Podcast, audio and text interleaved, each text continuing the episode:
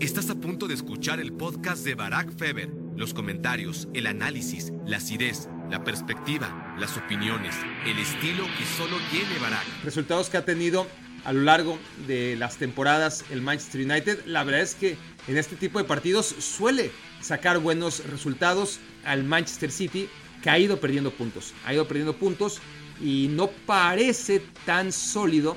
No hay cosa más distinta que el Atlético de Madrid del Cholo Simeone y los Harlem Globetrotters. O sea.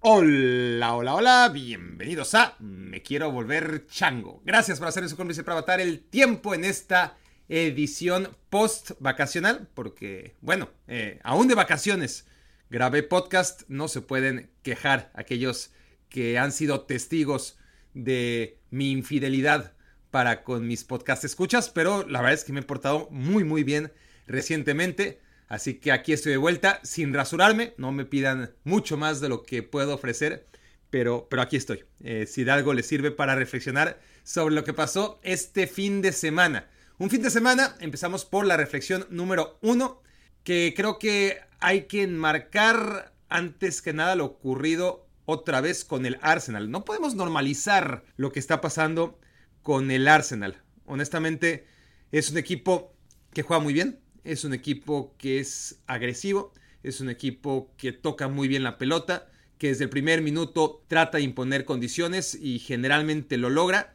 Y se enfrentó a un Manchester United al alza, un Manchester United que llegó a jugar contra el Arsenal de manera más agresiva de lo que yo esperaba. Em, me imaginaba un partido muy similar aquellos que ha jugado el Manchester United sin importar si su técnico es Ragnick o Solskjaer o Mourinho o Ten Hag. Este tipo de partidos donde el Manchester United asume inferioridad y saca buenos resultados. Eh, ha sido una constante dentro de los terribles resultados que ha tenido a lo largo de las temporadas el Manchester United. La verdad es que en este tipo de partidos suele sacar buenos resultados asumiendo poco protagonismo con la pelota y contragolpeando muy bien. No fue tanto el caso de este partido contra el Arsenal. De inicio, yo creo que ya fue una declaración de intenciones el que Casemiro, al no poder jugar este partido, haya sido sustituido por McTominay, ¿ok?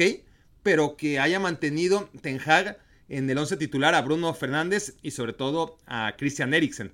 Un 4-3-3 más que un 4-2-3-1, donde McTominay era el único mediocampista de destrucción, más allá de que sí, este, Bruno cooperó bastante, Eriksen no, no, hacer demasiado en recuperación de balón, esa es la realidad. Behorst, el sorprendente centro delantero, increíble que Behorst sea centro delantero de un equipo del Manchester, del calibre del Manchester United, pero bueno, así son las cosas hoy en día.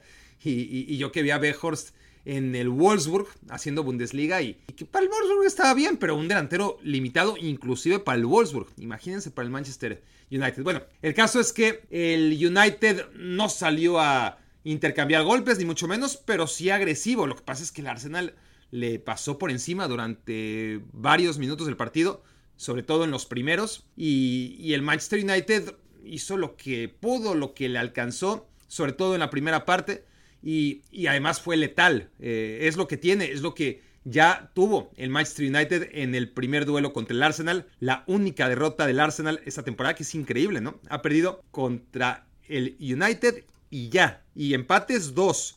Contra el Southampton, que es el peor equipo de la Premier League, y contra el Newcastle, que, que es el tercer mejor equipo ahora mismo de, la Premier League. Dos empates, una derrota. Y esa derrota muy poco merecida, la verdad. El Arsenal no juega tan bien ese partido de la primera vuelta como si este partido de la segunda vuelta, pero no fue tan diferente. Lo que pasa es que el Manchester United juega mejor este partido, aún perdiéndolo, que aquel que gana. Y decir juega mejor, pues a ver, es un decir. Eh, es más valiente, ¿no? Em, es más protagonista o intenta hacerlo. Em, tiene la capacidad del Manchester United de, con un Rashford que está en un momento de, dulce, ¿no? en el que le sale todo bien y, que es letal. Eh, Rashford pone arriba al, United 1-0, pero las cosas suelen caer por su propio peso cuando un equipo juega tan bien como el Arsenal. Entonces, rápidamente da, da la vuelta, maneja el partido, le empatan porque sigue cometiendo errores. Es decir, así como esa derrota que yo creo que fue injusta en el, la, única derrota, ¿no? ¿Para qué tengo que aclarar si es la única derrota del Arsenal? No tengo que decir este, ni contra quién ni cuándo. La única derrota en esta temporada del Arsenal fue injusta, pero al final cometes errores y, facturas, sobre todo ante un equipo que suele ser, a pesar de sus problemas, implacable en los días de inspiración, como el Manchester United. De pocas ocasiones genera eh, muchos goles, ¿no? Entonces, en ese primer partido, los errores claros fueron, a ver si me acuerdo, es que no me acuerdo si fue de Saliba o de Gabriel, uno de los dos centrales. Y ahí le costó al espacio y en contragolpe al Arsenal la derrota, errores puntuales. Y aquí también, es decir, eh, no le cuesta la derrota, pero los goles sí. Ramsdale, em, que ha estado bien en general en la, temporada, aquí se equivoca, despeja mal y deja la, posibilidad de que caiga el gol del empate. Y, antes eh, había habíamos visto errores de, Thomas Party, sobre todo, ¿no? Eh, a la hora de, salir con, con, el balón y, fue lo que generó precisamente el gol de Rashford. Entonces, sí que ha cometido errores el Arsenal, sí que no tiene esa estructura, bueno, estructura sí tiene, lo que no tiene es a nivel individual futbolistas que sean extremadamente buenos defensivamente hablando. No lo es Ben White eh, como lateral derecho, no lo es tampoco Tomiyasu que viene a ser su reemplazo, no lo son Saliba, con todo el futuro que tiene el defensa francés, y no lo es Gabriel, definitivamente el defensa brasileño, que está teniendo una buena temporada, eso que ni qué, pero no es el que tú apostarías, este debe ser el líder de mi defensa, ¿no? Una defensa que, que quiere ganar la Premier League. A priori, Gabriel no debería ser uno de esos futbolistas. Y, bueno, Sinchenko, la verdad es que ha crecido muchísimo. Sin ser lateral todavía, pues está haciendo cosas eh, importantes desde que regresó de su lesión. Pero sigue cometiendo algunos errores eh, el Arsenal defensivamente pero lo hace tan bien de medio campo para adelante, está a un nivel tan excelso Granit Xhaka en las coberturas, eh, cualquier descuido de, su compañero en la medular que es eh, Thomas Party, la vez que Chaka, que suele cometer o que solía cometer errores a lo largo de su carrera, esta temporada lejos está haciendo la temporada de su vida y luego lo de Bukayo Saka y lo de Martin Odergaard, los dos grandes responsables de lo que está pasando con el Arsenal.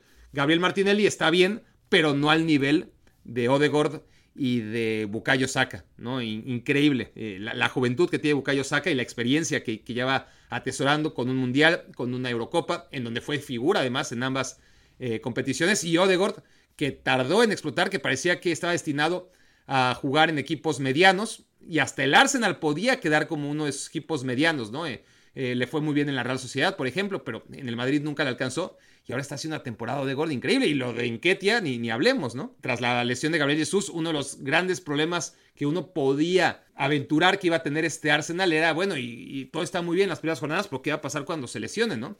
Eh, porque se van a tener que lesionar. Y ha tenido mucha suerte el Arsenal, hasta eso, porque solamente se le ha lesionado Gabriel Jesús, que se supone que tendría que haber sido un problema, porque Enquetia, se supone, está muy lejos del nivel de Gabriel Jesús. La temporada pasada ya en Ketia teniendo pocos minutos, metió bastantes goles y, levantó la mano como para pedir protagonismo en un equipo que tenía a Aubameyang, que se acabó yendo, a Lacazette, que nunca acabó de meter goles en todas las temporadas que estuvo en el Arsenal, siempre metía de a 10 golecitos y, ya. Y, en ese entorno, en que Tía levantó la mano en las últimas jornadas y, no lo hizo mal. Pero llega Gabriel Jesús y, llega como si jugara en este equipo desde hace 10 años, ¿no? La verdad es que eh, nunca se le vio en el Manchester City tan bien como se le vio en el inicio de la temporada con el Arsenal. Se lesiona en el Mundial y decíamos, bueno, ese va a ser un problema y no lo ha sido. No lo ha sido en este cuadro que, que la verdad está pues obligándonos a reconocer que son favoritos. Hay un tema, que el Manchester City está a cinco puntos, que el Manchester City cuando no tiene margen de error no comete errores. Deja todo el margen de error para la Champions League. Ahí sí, pero en la Premier League puede dejar algunos puntos en el camino en la primera vuelta, pero cuando se trata de cerrar la segunda vuelta, y, miren que estamos hablando de cerrar cuando no llegamos ni a la mitad. Eh, apenas estamos llegando a la mitad del torneo. Pero el Manchester City, cuando no tiene margen de error, simplemente no tiene errores, ¿no? Suma todos los puntos que necesita y lo hemos visto muchas temporadas, sobre todo en los manos a mano con, con el Liverpool. Ahora todo pinta para que sea un mano a mano con el Arsenal. El City tendrá que convertirlo en un mano a mano y no en un monólogo como está haciendo hasta ahora por parte del equipo del norte de Londres. Vamos a ver qué puede decir el Manchester United y el Newcastle, pero ellos y el Tottenham, y ya no hablar de Liverpool y del Chelsea, me parece que van a quedar muy relegados en esta lucha que debería ser de dos y que tiene un jaque mate o no este, el Arsenal enfrentándose tres veces al City, ¿no? Porque ya enfrentó dos veces al Manchester United, pero no ha enfrentado todavía al Manchester City, que es realmente el equipo con el que hay que calibrar cuál es el verdadero techo de este Arsenal.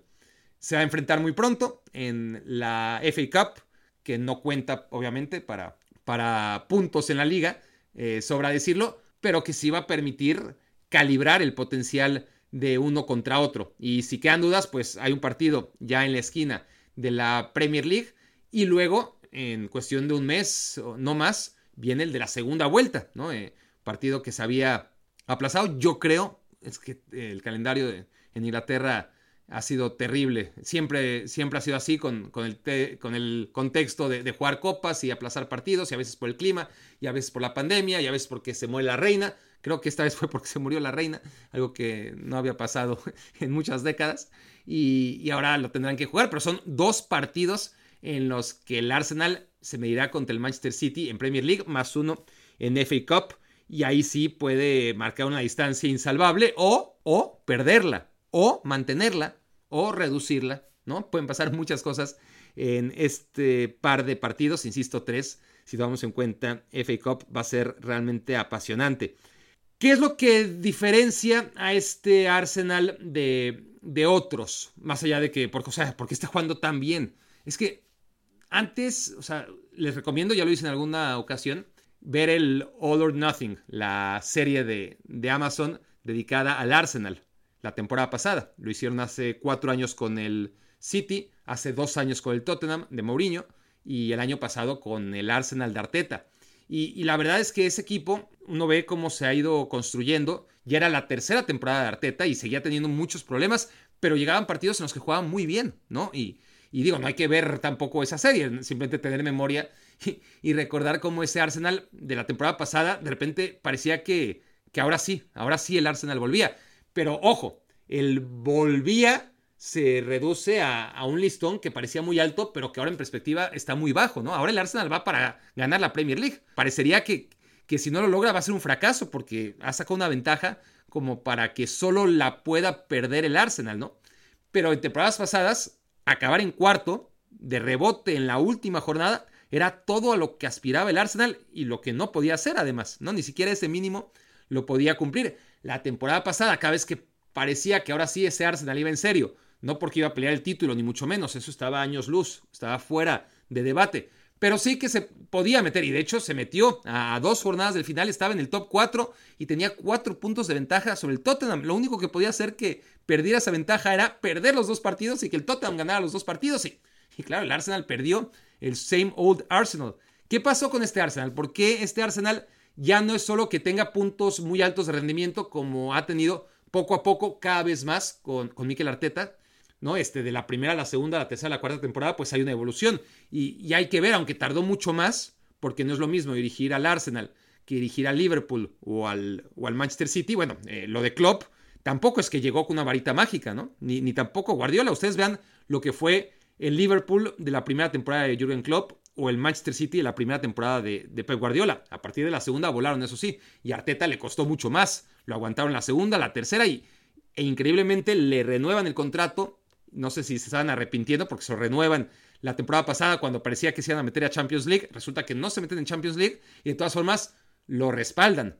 Y la verdad ha sido una decisión dentro de todas las torpezas que ha cometido la directiva del Arsenal, que ha fichado pésimo. Porque no puede decir, no es que el Arsenal ha gastado menos que, que sus contrincantes. No, durante muchos años esa era la excusa, ¿no? Que el Arsenal estaba construyendo su majestuoso estadio, el Emirates, eh, porque se iba a mudar del viejo Highbury y que estaba ahorrando y que tenía que vender a sus grandes figuras. Y era verdad, ¿no? El, Arsenal de Wenger dejó de ser fuerte porque dejó ir en sus mejores momentos a Cés Fábregas y, no llegaba nadie a cambio. Eh, Cés Fábregas un año, eh, Van Persie al siguiente, eh, el anterior había sido em, pues Thierry Henry. cada vez que, que, el Arsenal tenía una gran figura, la acababa vendiendo eh, más y cada vez más rápido, ¿no? Y no traía a futbolistas de ese nivel.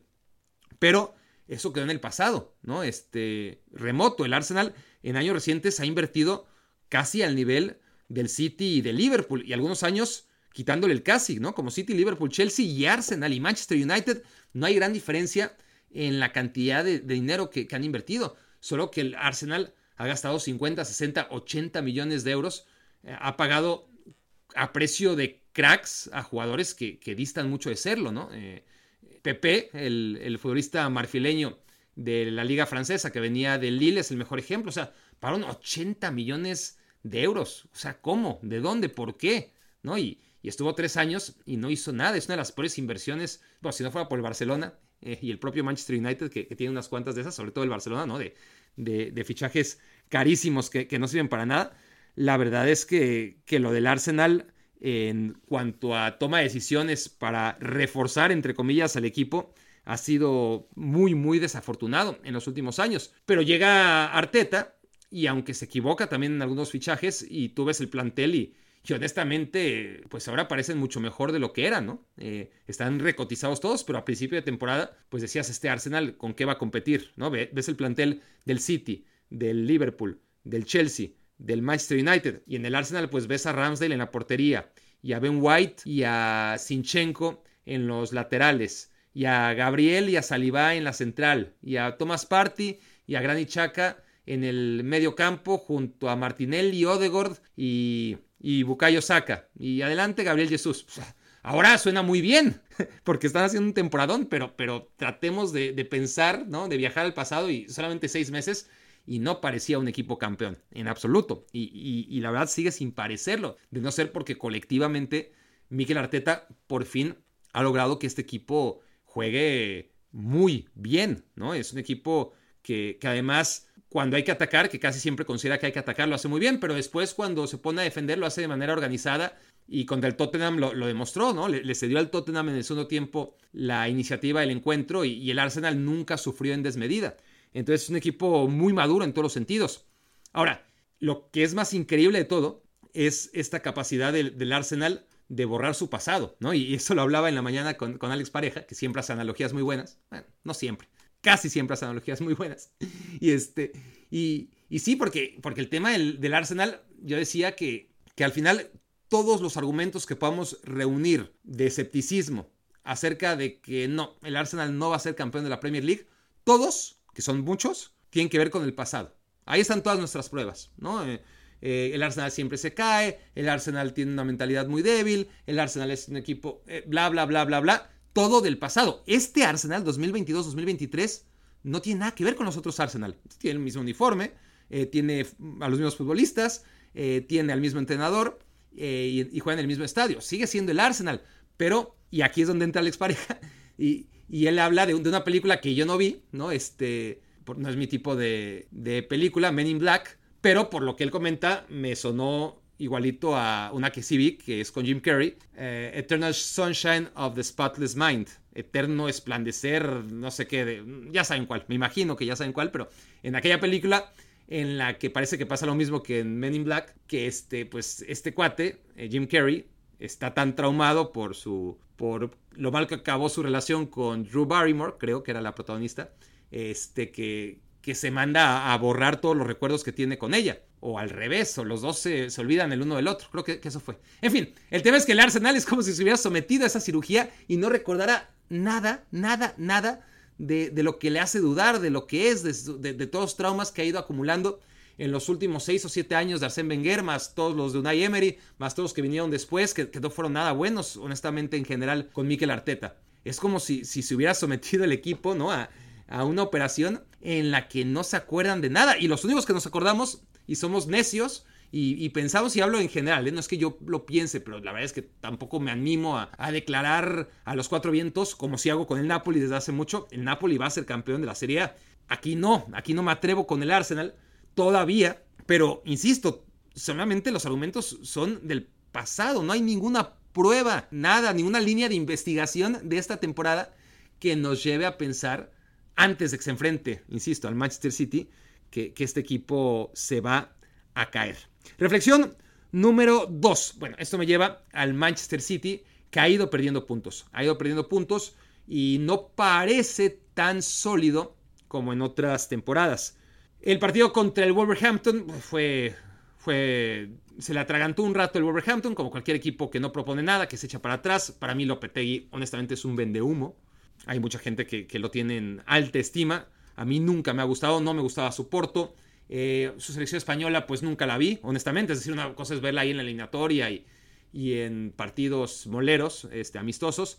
Pero parecía que llegaba bien al Mundial pero la manera en la que se va Lopetegui además, es decir, jugando a dos bandas, ¿no? Y, mientras va a empezar el Mundial ya preparando las cosas para irse al Real Madrid, me, parece de, un tipo muy poco profesional.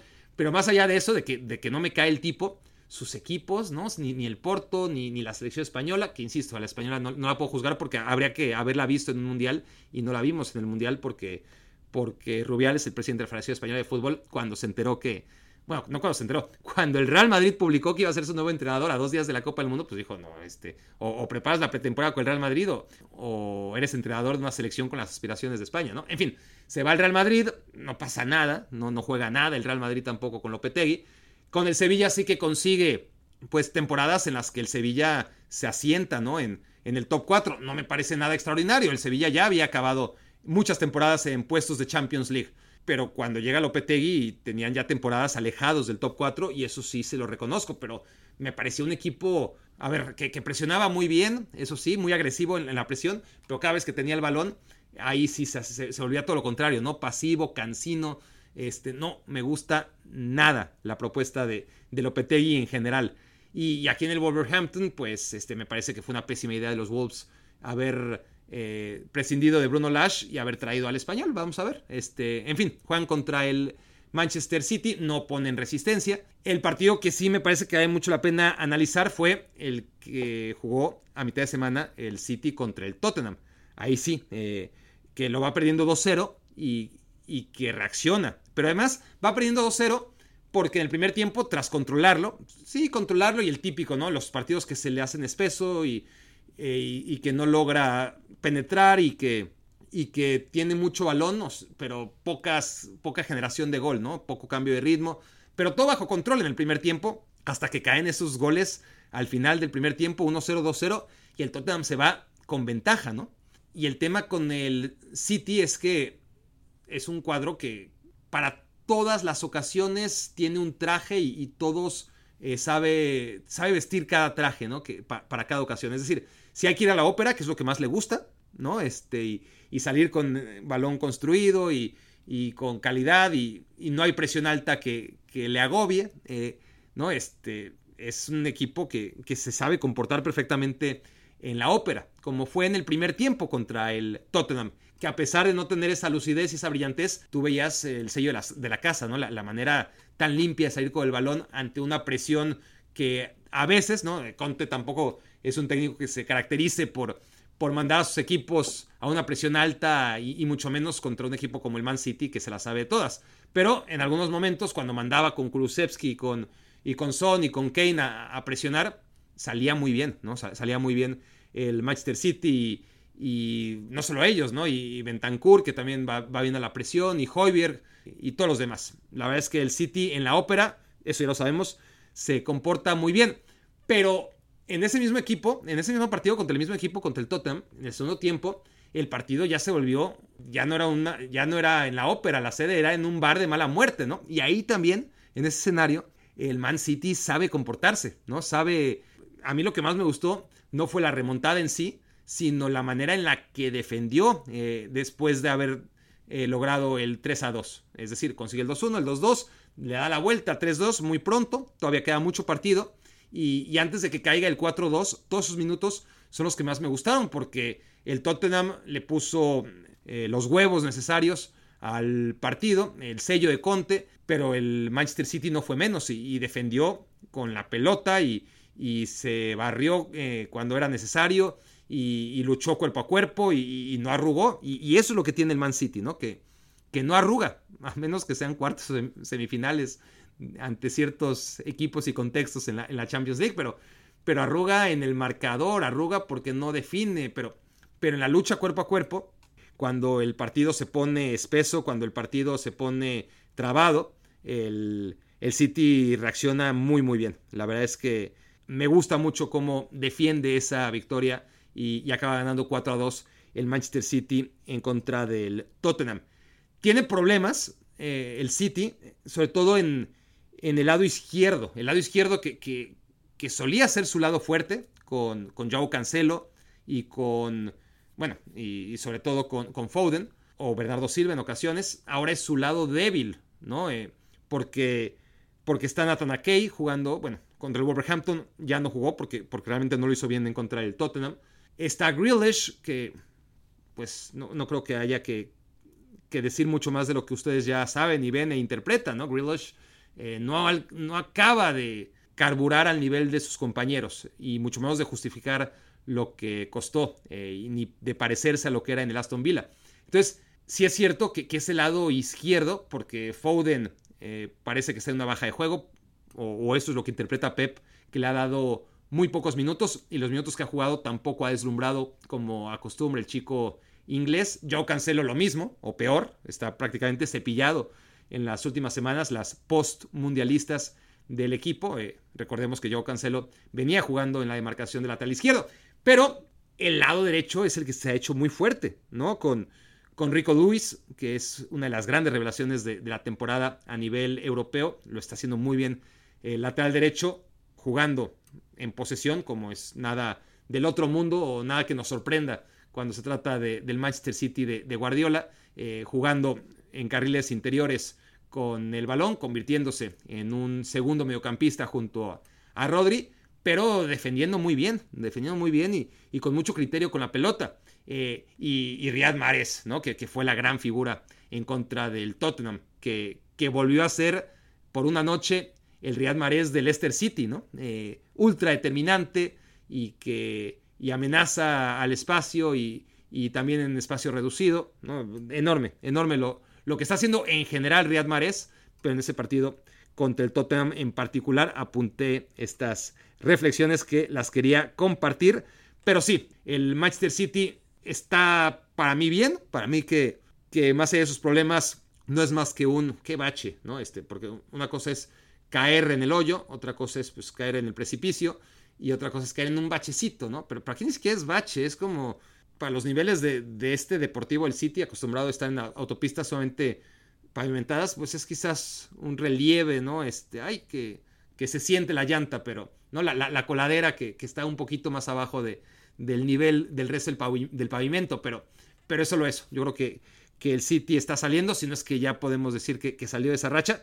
pero sí el tema de, pues lo que ya dije, ¿no? De Joao Cancelo, de Rubén Díaz, que también tras la lesión eh, sigue en la banca, de Bernardo Silva, ¿no? De los, de los portugueses en general, de Foden, menos de Kevin De Bruyne, pero, pero también, ojo, la verdad es que Kevin, eh, después del Mundial, que, que, dejó muchas dudas, no creo que lo haya hecho tan mal, tú ves a la sección de Bélgica y yo creo que fue el mejor, pero bueno, tampoco tiene tanto mérito, ¿no? Para el nivel que, que expuso la selección de Bélgica en el Mundial. Eh, pero bueno, Kevin no juega en contra del Tottenham y no creo que, haya sido casualidad que en un partido tan importante haya sentado a, los que eran hasta hace bien poco las figuras y los referentes del equipo. Yo, yo Cancelo, Rubén Díaz, Bernardo Silva, Kevin De Bruyne, Phil Foden.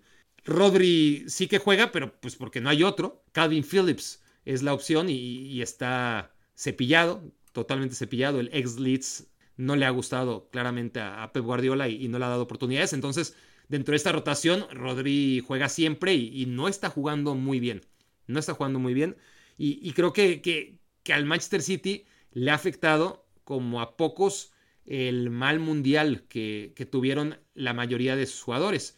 Eh, pues le, vino muy bien, por ejemplo, a un par de ellos, eh, nada más. Julián Álvarez, obviamente, campeón del mundo. Pero los demás, a ver, Ederson, pues no tiene problemas porque porque pues, ni siquiera fue titular, ¿no? Pero, pero anímicamente yo creo que sí, este, a los portugueses, a, Kevin De Bruyne, a, a quien más hablamos. Es que al final los que están bien, los que realmente están bien, eh, ya sea porque físicamente no fueron a la Copa del Mundo o porque anímicamente no les dio el golpe de, haber fracasado, son Holland, Riyad Mahrez y bueno, Julián Álvarez obviamente que, gana la Copa del Mundo, pero, pero los únicos que no van al, al, Mundial son esos dos que andan precisamente muy bien, Riyad Mahrez el argelino, y, Erling Holland, el noruego. Y, bueno, eh, los otros, pues podríamos analizar uno por uno, pero sí creo que no le vino bien el tema de, la Copa del Mundo a, la selección, al, equipo del City, que, que además aprovecha, les digo, ¿no? Ederson, pues por ejemplo, quizás está menos afectado pues, porque no fue titular, eh, ni esperaba ser titular en la Copa del Mundo, a diferencia de, muchos de sus compañeros en la selección en Brasil que, han estado bajos en sus clubes. Ese último gol contra el Tottenham, y aquí ya acabo mi segunda reflexión, es un pelotazo increíble de, de Ederson y yo pienso en Guardiola diciendo, ¿no? En últimos minutos, esto Guardiola hace un par de años, y olvídate hace 10, eh, hubiera odiado a Ederson. O sea, no se lo hubiera permitido nunca, ¿no? Lo, hubiera sacado en ese momento de la cancha, ¿no? Un pelotazo, pero un pelotazo que supo leer perfectamente al rival, ¿no? Este, un pelotazo que debió haber controlado Langlet, pero Langlet tiene, tiene un error garrafal, este, propio del ex del Barça. Y es lo que tiene el Tottenham, ¿no? Eh, eh, eso también quería reflexionar. El Tottenham, por buen técnico que sea Conte en el mediano plazo, ha tratado de construir un equipo con demasiado margen de error. Hugo Loris, hay que ver nada más el partido contra el Arsenal o cualquiera. Eh, y aquí me he cansado de, hablar no cosas demasiado positivas de Hugo Loris, que hace unas paradas sensacionales, pero que, no compensa, ¿no? Comete muchos, muchos errores. Pero es que si no fuera suficiente con Hugo Loris, tienes de defensa a Langlet, que también comete muchísimos errores por partido, es muy propenso al error. Eric Dyer, ni hablar, es otro eh, futbolista que, que, comete errores permanentemente. Y, bueno, este, ahí se salva el Cuti Romero. Y, gracias, ¿no? Porque llegó en lugar de, Davinson Sánchez, porque Davinson Sánchez peor, ¿no? Y Ben Davis, pues ahí la lleva, ¿no? La verdad es que Ben Davis no se equivoca tanto. Pero entre Davinson Sánchez, que ya no juega nunca, y Langlet y, y Loris, se pierden muchísimos puntos. Es una coladera de puntos el Tottenham Hotspur. Reflexión número 3. Hablando de, que, de que veía a Guardiola con ese pase largo de Ederson, le estoy hablando del, cuarto gol contra el Tottenham en el partido de mitad de semana pasada, y, cómo este Guardiola pues, pues ha cambiado y, ya permite ese tipo de cosas cuando son útiles. Claramente fue útil esa asistencia para el 4-2, aprovechando el gran error del Anglet. Bueno, viajo hasta España al fin de semana. Y dentro de todos los partidos de los que quiero hablar, me llamó mucho la atención el del Atlético de Madrid contra el Valladolid. Primer tiempo magistral, se los encargo, véanlo. Yo evito ver al Atlético de Madrid, lo acabo viendo siempre, o casi siempre, veo como el 90% de los partidos del Atlético de Madrid, o al menos este, veo los primeros tiempos y luego ya veo eh, cuando, cuando sé que ya nada va a cambiar, este, pues ya veo los highlights del segundo tiempo, ¿no? Pero, pero por lo general veo los 90 minutos de, de los partidos del Atlético de Madrid eh, y es lo que más hueva me da de toda la semana, ¿no? Digo, puta, los, dejo hasta el final. Eh, y esto lo he dicho varias veces, pero pues los voy este, viendo eh, sin enterarme de los resultados y a veces, este, si, si tengo fortuna y, no voy al aire el lunes o martes, entonces puedo seguir sin saber cómo quedó el Atlético. pues lo veo hasta el martes, ¿no? Y aunque sea tres días más tarde, jugaron el sábado. Aquí no sé por qué. Ah, sí, sí sé por qué, porque el sábado no hubo muchos partidos. Eh, no hubo demasiados partidos interesantes el sábado, entonces dije, puta madre, pues ya nada más me falta ver al Atlético de Madrid, pues ni pedo, voy a ver al Atlético de Madrid. Y no mamen, no, qué, qué bien jugó, irreconocible, o sea, parecían, es más, nunca, nunca, nunca, y mira que, que, han jugado con ese uniforme toda la vida, jamás relacioné al Atlético de Madrid con los Harlem Globetrotters, jamás, ¿no? Este, no hay causa más distinta que el Atlético de Madrid del Cholo Simeone y los Harlem Globetrotters. O sea, el, eh, y tienen el mismo uniforme. ¿Se habían dado cuenta? Juegan igual. Este es, una cosa que, que lo tuve que descubrir viendo jugar al Atlético de Madrid como jugó contra el Valladolid. El primer tiempo fue magnífico, ¿no?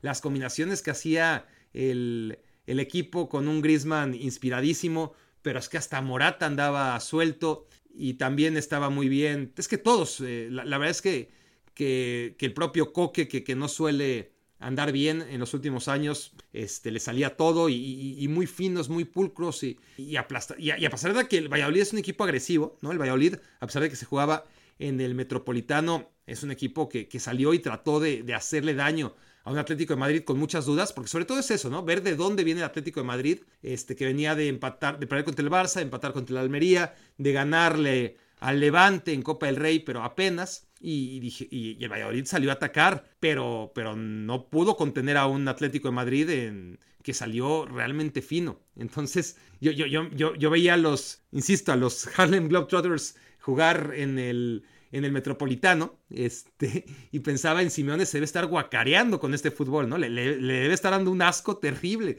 Y o finge muy bien el cholo, o, cada vez que lo pasaban estaba feliz de la vida. Le digo, ¿por qué tardaste tanto? Ya ves, no, no, es tan difícil como parece. Este. Eh, qué bárbaro, qué, qué bien jugó el Atlético de Madrid. Y, y bueno, este, ahora estoy pensando en, en el uniforme de los Harlem Globetrotters y creo que es azul con blanco, ¿no? Y, el short rojo, o sea, igualito, igualito no es, creo. A ver, tan fácil como googlearlo, porque dije, a ver, ¿estoy diciendo una pendejada o no? Este, que no será la primera vez, pero, pero vamos a ver, el uniforme de los... Ah, ya lo cambiaron. No, tenemos que irnos entonces a las imágenes clásicas.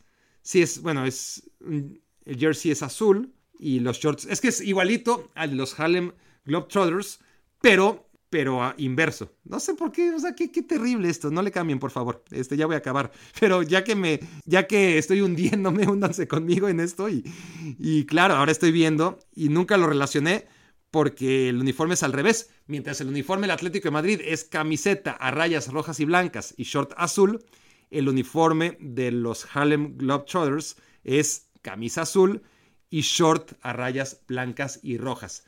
Esto nunca nadie lo vio porque el Atlético de Madrid juega lo más distinto posible a la exhibición que hacen los genios eh, de los partidos de exhibición de básquetbol de los Harlem Globetrotters, pero, pero por una vez contra el Valladolid, este equipo realmente, véanlo, o sea, no estoy exagerando, un poquito, un poquito sí, no se vayan a decepcionar demasiado, pero, pero sí, este, una capacidad de, de velocidad en la ejecución y de precisión Buenísimo, buenísimo lo del Atlético de Madrid y se los quería compartir por si no vieron el partido contra el Valladolid que, que merece mucho la pena. Y esto en un contexto en el que se van a enfrentar en la Copa del Rey al, al Real Madrid, ¿no? El Real Madrid que, que una de mis conclusiones ya para, para zanjar cualquier tema de otra vez sobrevivió el Real Madrid, pues sí, pues sí, es que el Real Madrid es como las cucarachas.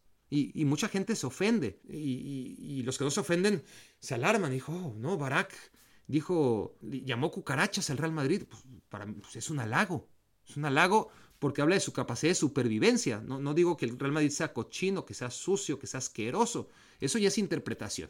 Yo digo que el Real Madrid en el contexto de estar perdiendo 2 a 0 contra el Villarreal, de, no dar una, de, de, tener, de, hacer sentir al espectador que ese partido tendría que estar perdiendo el Real Madrid por más goles. Y, después el segundo tiempo, aún con todos los problemas defensivos que tiene, aún con Chouameni este, viendo un partido de, hablando de básquetbol, ¿no? De los, de los Harlem, de los Harlem Globetrotters, este, no, no, estaba viendo, imagínense si, si, eh, hubiera estado a la hora en la que el Real Madrid estaba jugando contra el Villarreal en partido de Copa del Rey, hubiera estado viendo a los Harlem Globetrotters, no hubiera tenido perdón, pero estaba viendo un partido de NBA en Francia. Este, y Rodrigo había hecho unas declaraciones o había filtrado una información en la que no estaba contento y, los problemas defensivos. Y, con todo este momento del Real Madrid que venía además arrastrando esa derrota en Arabia Saudita tres días antes o cuatro días antes contra el Barça. Y, de todas formas contra un Villarreal que, que les había dado una lección un par de semanas antes en liga y una cátedra en el primer tiempo ese partido de Copa del Rey, el Real Madrid sobrevive, sobrevive, va perdiendo 2-0 y mete los goles que necesita para remontar. Y, el Villarreal, que es un equipo que, le gusta atacar y no dejar de hacerlo, pues deja de, se, convierte en un equipo inofensivo, ¿no? Y esto lo hemos visto una y otra y otra vez con el Real Madrid. Entonces, para mí no hay debate. El Real Madrid es como las cucarachas. Y ya está, ¿no? Eh, y, se sabe. Hay gente que, que lo ha analizado y, este, y no tiene una bola de cristal, pero, pero se sabe que cuando este mundo se acabe, cuando llegue el apocalipsis, solamente van a vivir las cucarachas. Son las únicas que van a sobrevivir a cualquier cambio de, clima, tempestad o, un apocalipsis de zombies. Solamente las cucarachas. Y el Real Madrid. Y el Real Madrid. Hay que unirlo, ¿no? Eh, hay que agregar al Real Madrid. Eh, porque se puede ir Ramos, se puede ir Barán, se puede ir Cristiano Ronaldo y eventualmente me parece también que Modric Cross, porque ya se fue Casemiro, y el Real Madrid es lo que hace, ¿no? Sobrevivir. Y, bueno, este, Ya está, nació para sobrevivir el Real Madrid y no hay que buscarle más conclusiones. Va a ser muy interesante el partido contra el Atlético de Madrid. Muy, muy, muy interesante porque es a un solo partido. Y está la temporada en juego, sobre todo para el Atlético de Madrid. Todo esto brillante que hizo contra el Valladolid no va a valer para nada, ¿no? Porque quedaron fuera de la Champions League, ni siquiera alcanzaron ese tercer lugar que ahora les permitiría rescatar la temporada como en su momento lo hicieron, ¿no? En uno de los momentos más bajos de Cholo Simeone juegan la Europa League, le ganan la final al Olympique Marseille y acabó siendo exitosa una temporada que, había sido un desastre, ¿no? Un equipo que venía de, jugar dos finales de Champions League, no logra meterse ni siquiera a octavos de final y en la liga lo hace muy mal. Gana la Europa League, que es lo curioso, ¿no? Es decir, no hubiera podido jugar la Europa League si hubiera quedado segundo lugar de grupo y si hubiera perdido en octavos de final, pues no hubiera tenido nada que celebrar, hubiera sido un desastre absoluto. Le convino quedar en tercer lugar, ¿no? y no perder eventualmente en octavos o en cuartos de final, de la Champions, porque quedó esa temporada con una temporada ganadora. Y, es lo que hace el Cholo, ¿no? Eh, pues un poquito como el Real Madrid, eh, pero, pero no a esos niveles. De cada vez que toca fondo, este, pues cuando ya parece que, que no puede dar más, su equipo lo reinventa. Y, aquí sí lo veo muy complicado. Después de, de 11 años he visto momentos, yo, yo mismo he sentenciado en un par de ocasiones a Cholo Simeone y, resulta que, que, ha logrado encontrar la forma en la que su equipo vuelva a, ser ganador. Entonces, aquí sí es un punto de, no retorno, ¿no? Porque en la liga está ya muy, eh, más allá de, que puede seguir sumando puntos y, puede vivir tranquilo en el cuarto puesto, ya no aspira más que a lo de siempre, ¿no? Eh, quedar entre los cuatro primeros, eh, si queda la Real Sociedad arriba de ellos o no, pues intentarán que no, pero, pero ya no hay nada que pelear en la liga más que mantener ese cuarto puesto que veremos si lo logra con esos eh, altibajos. En la Champions, pues ya están muertos. A la Europa League ni siquiera pudieron clasificar, ¿no? Porque, porque quedaron cuarto lugar de grupo. Y, y la Copa del Rey es lo único que puede mantenerlos con vida, con esperanza, con ilusión. Y si lo pierden encima contra el Real Madrid, sería un golpe durísimo, pero durísimo para el Atlético de Madrid. Acabaría con su temporada cuando todavía estamos en enero. En el caso del Real Madrid, pues sería también un golpe muy duro, ¿no? Eh, después de haber perdido la Supercopa contra el Barcelona, está a tres puntos del Barça en la liga, las dudas que tiene el equipo en general, ¿no? Este, lo mismo de todos los años, ¿no? Eh, lo mismo de cada enero y al final sí parece que este equipo es un desastre y lo es, eh, pero se las arregla, ¿no? Se las arregla con lo que tiene, que, que, no es demasiado comparado con los otros grandes clubes, con el mismo Real Madrid en otros momentos de su historia y no podemos por supuesto, eh, descartarlo para volverlo a hacer como lo hace siempre, ¿no? Arreglárselas, por en la Champions League, para ganarla o si la va a perder, perderla por un margen mínimo, ¿no? Por, detalles que, todo el mundo, incluso el Real Madrid, están expuestos a, perder eh, la posibilidad de, ganar la Champions. Pero eso ya lo veremos. Para el Madrid, si pierde, sí que va a haber mañana. Para el Atlético, pero sería un golpe muy duro. Para el Atlético de Madrid, no hay no hay más que este partido en el horizonte y, perderlo sería un golpe que, podría ser letal. Viene a jugar, insisto, muy bien ese primer tiempo contra el Valladolid. Vamos a ver cómo lo hace en contra del Real Madrid. Reflexión número cuatro y última, porque a partir de ahora vamos a hacer cuatro reflexiones en lugar de cinco, porque siempre acaba colgando una, porque duran como 15 minutos cada reflexión y así está mejor, porque además así en lugar de estar juntado reflexiones y esperarme a la quinta para grabar, muchas veces tengo cuatro y no grabo porque estoy esperando la quinta, pues mejor cada vez que llegue a cuatro reflexiones, si les parece, eh, grabaré un nuevo podcast. Así que a partir de ahora son cuatro reflexiones. La cuarta y última tiene que ver con Dani Alves. Es un tema delicado, obviamente, eh, que muchos no quieren abordar, pues porque pueden quedar mal parados, ¿no? Yo lo voy a abordar, obviamente, tratando de, de ser lo más responsable que pueda. El tema es que está en la cárcel Dani Alves y, en, un país como España, em, entiendo yo que, que, si te mandan a la cárcel eh, sin juicio, como prisión preventiva, es, es porque hay demasiadas pruebas eh, en tu contra, ¿no? Y, yo sí, la verdad, le creo más a, a, la jueza que a lo que pueda decir un presunto inocente, que todavía hay que darle esa presunción de inocencia, por lo menos hasta que no haya un juicio, ¿no? Pero por lo general, este tuvo que haber demasiados eh, baches, demasiadas lagunas en la historia de Dani Alves contra la historia que cuenta la víctima, como para que acabe Dani Alves en donde está, ¿no? Es, es terrible. Y es un tema que, que invita obviamente a la reflexión. Eh, aunque muchos lo eludan, está claro que, que, es algo que a todos nos compete eh, en, este mundo en el que va cobrando importancia, ¿no? El, levantar la voz, obviamente, y, sea quien sea el agresor durante mucho tiempo, eh, estos futbolistas que viven en su burbuja, a los que les celebran todo, ¿no? Absolutamente todo. Primero con sus amigos del fútbol, que todos están en sus propias burbujas, siendo una burbuja general, ¿no? Pero luego con sus amigos de fuera, no hay un solo amigo verdadero, ¿no? Este, eh, en el caso de Dani Alves, creo que queda claro, pero en muchos futbolistas seguramente ocurre lo, lo, mismo, sobre todo cuando están en ese nivel, ¿no? Le dicen que sí a todo, le celebran todas las estupideces. No hay uno que le diga, no, no la cagues, ¿no? Este, y aquí, pues evidentemente, no solamente es un error, es algo grotesco y, y sobre todo viniendo, a ver, yo, yo no me puedo poner en la piel de un violador jamás, ¿no? Este, no, no, no, podría empatizar ni, siquiera haciendo un esfuerzo de, de contextualizar y, qué lo puede llevar a, cometer un crimen así, ¿no? Pero en el caso de Dani Alves, insisto, dentro de su presunción de inocencia, pero con todo lo que, con todas las pruebas que, que, hacen muy difícil, honestamente, que sea inocente, el tema es, lo, tienes todo, ¿no? O sea, y, y, entonces volvemos a un poco, guardando las distancias, a lo que decía yo hace un par de semanas con el Cata Domínguez, ¿no? El futbolista en general, es que si, si no se dedicaran al fútbol, no servirían para nada. Dani Alves creo que no serviría para nada si no fuera para jugar al fútbol y, y, aquí lo demuestra, lo tienes todo, este, con esa cara, más allá que el verbo ayuda mucho, la inteligencia también,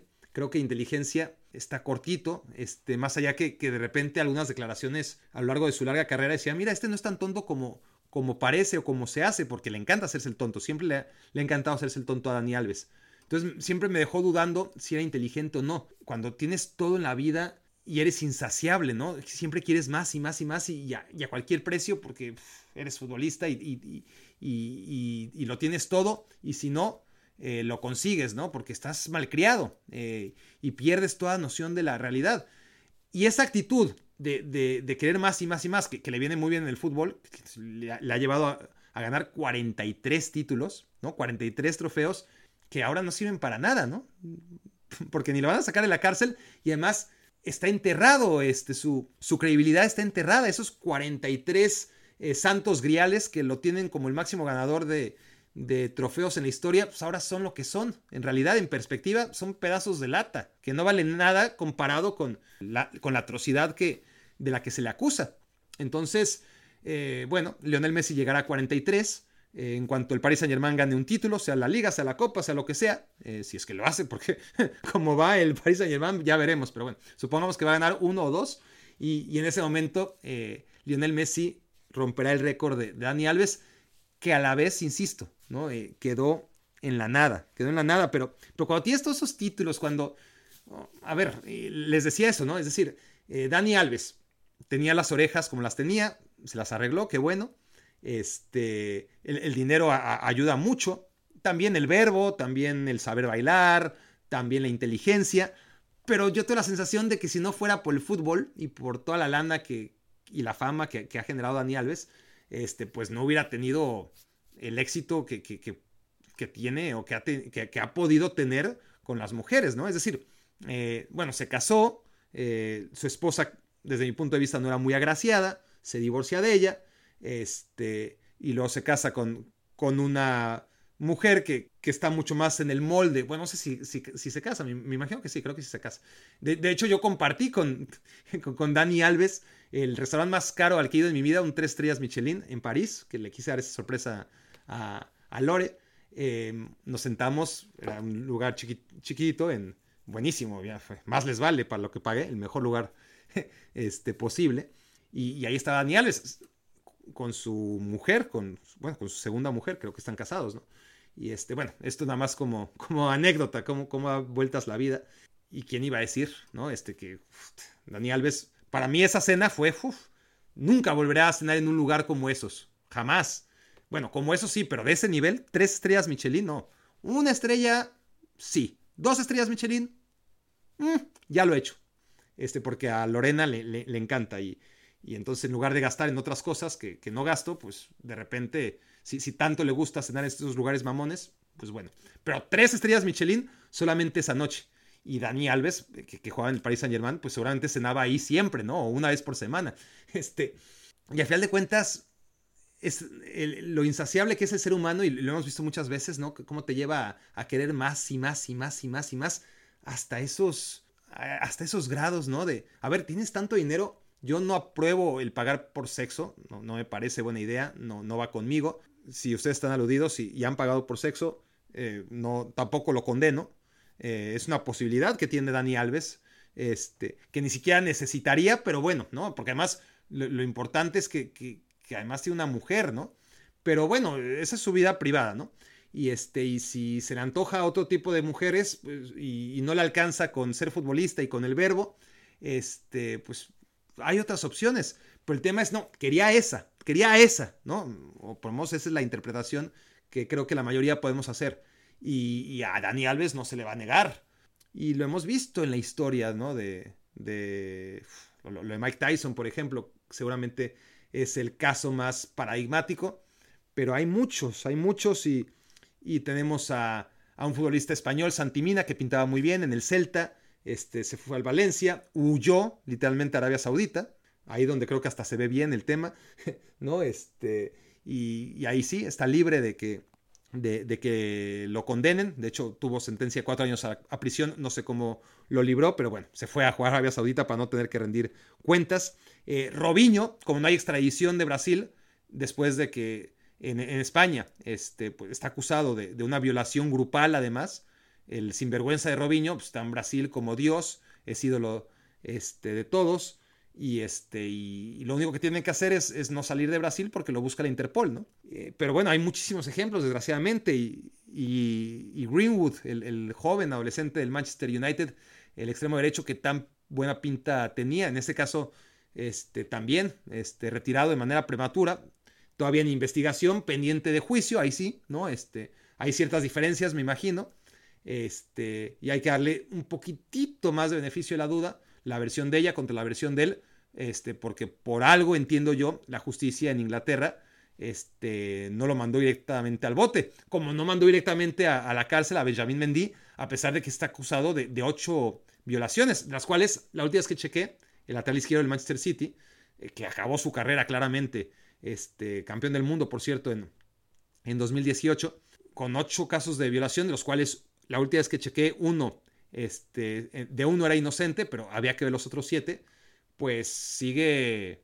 esperando su juicio y en libertad, ¿no? Y este, y en fin, hay muchos, muchos casos, desgraciadamente, en, el fútbol que nos indican y nos dan la evidencia de, de cómo el futbolista ha vivido al margen de la ley, ¿no? Sobre todo en estos asuntos y que me parece positivo, eh, pues que, que, ahora empiece por lo menos a, a, señalarse, a levantarse la voz y, a que paguen, si, si, hay algo que pagar, ¿no? Este, y, y, que paguen como cualquiera, ¿no? Este, con tiempo en prisión, no como tantos otros que pagan literalmente y, y ese es también un tema de la justicia que, ni hablar que vamos a hacer nosotros, pero, pero me parece deplorable que todo se arregle con dinero, ¿no? Y lo hemos visto mucho con, Renato Ibarra, por ejemplo, ¿no? Eh, ahí era otra situación porque era su esposa, pero cuántas veces no hemos visto que el mismo Ronaldo, ¿no? Este, por una u otra razón, no sabemos este, exactamente qué pasó en Las Vegas,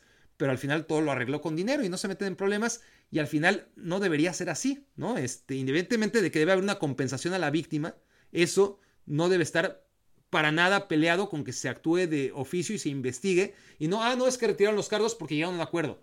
No jodan, eso no se puede, e, eso no se debería permitir. No es que ya las partes, la, no, la, la, parte que acusó, pues ya no, porque ya llegaron a un acuerdo. Entonces acusaste solamente por dinero.